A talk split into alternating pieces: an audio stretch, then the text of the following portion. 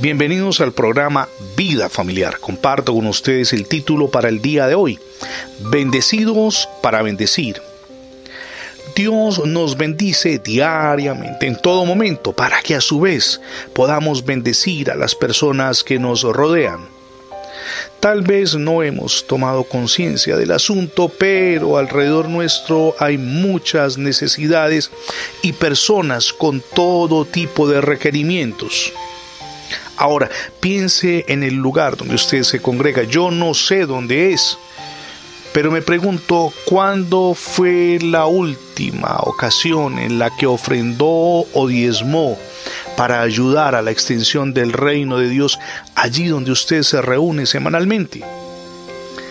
Hace algunos años había en una ciudad de América Latina una pareja que en vez de ejercer sus profesiones decidió más bien entrar en el negocio de construir casas y apartamentos y al poco tiempo el negocio creció a pasos agigantados, siendo además ellos rigurosos en devolverle al Señor la parte que le corresponde, es decir, parte de sus ganancias. Y como el negocio crecía, hubo necesidad de conseguir un socio, pero que fuera cristiano y fiel en ofrendar. Y lo consiguieron. Pero más tarde hubo una nueva necesidad, la de conseguir otro socio. Y después de pensarlo sobre mucho tiempo, resolvieron los tres poner a Dios como el cuarto socio, del cual se sacaba también el diezmo y el negocio nunca dejó de prosperar. En las Sagradas Escrituras, mi amigo y mi amiga, encontramos experiencias de personas generosas que estuvieron dispuestas a dar lo que tenían para la causa divina. Tomemos el caso de José, que más bien era conocido por el apodo de Bernabé.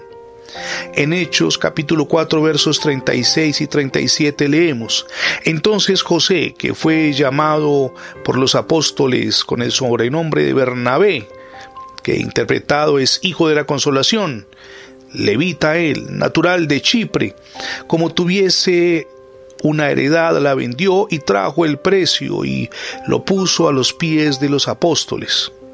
Ahora bien, seguramente que con ese dinero se realizaron grandes proyectos para el engrandecimiento de la obra apostólica del primer siglo. Sin embargo, más adelante en el mismo libro de los Hechos está la experiencia de una pareja, Ananías y Zafira, que por haber sido mezquinos con las cosas sagradas, tuvieron un desenlace muy triste. Si usted y yo somos fieles mayordomos, sobreabundarán las bendiciones, seremos más y más bendecidos para bendecir a otros.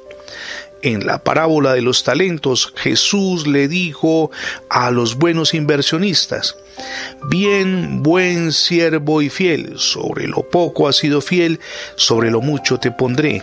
Entra en el gozo de tu Señor. Esto lo leemos en Mateo capítulo 25, verso 21.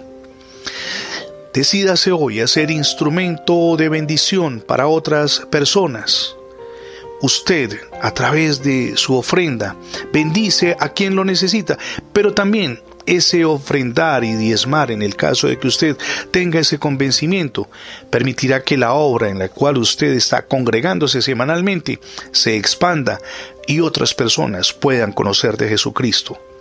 Decídase hoy a ser generoso, prendido de la mano del Señor Jesucristo, quien le ayudará en ese proceso. Hablando de Jesucristo, ya lo recibió en su corazón como su único y suficiente Salvador. Hoy es el día para que lo haga. Recíbalo como su Señor, el Señor de su vida y el Señor de su familia. Gracias por escuchar las transmisiones diarias del programa Vida Familiar. Recuerde que ingresando la etiqueta numeral Radio Bendiciones en Internet tendrá acceso a todos nuestros contenidos digitales en más de 20 plataformas Nos gustaría además que usted formara parte de los suscriptores de nuestra página en internet. Es facebook.com slash programa vida familiar. Muy sencillo. facebook.com slash programa vida familiar.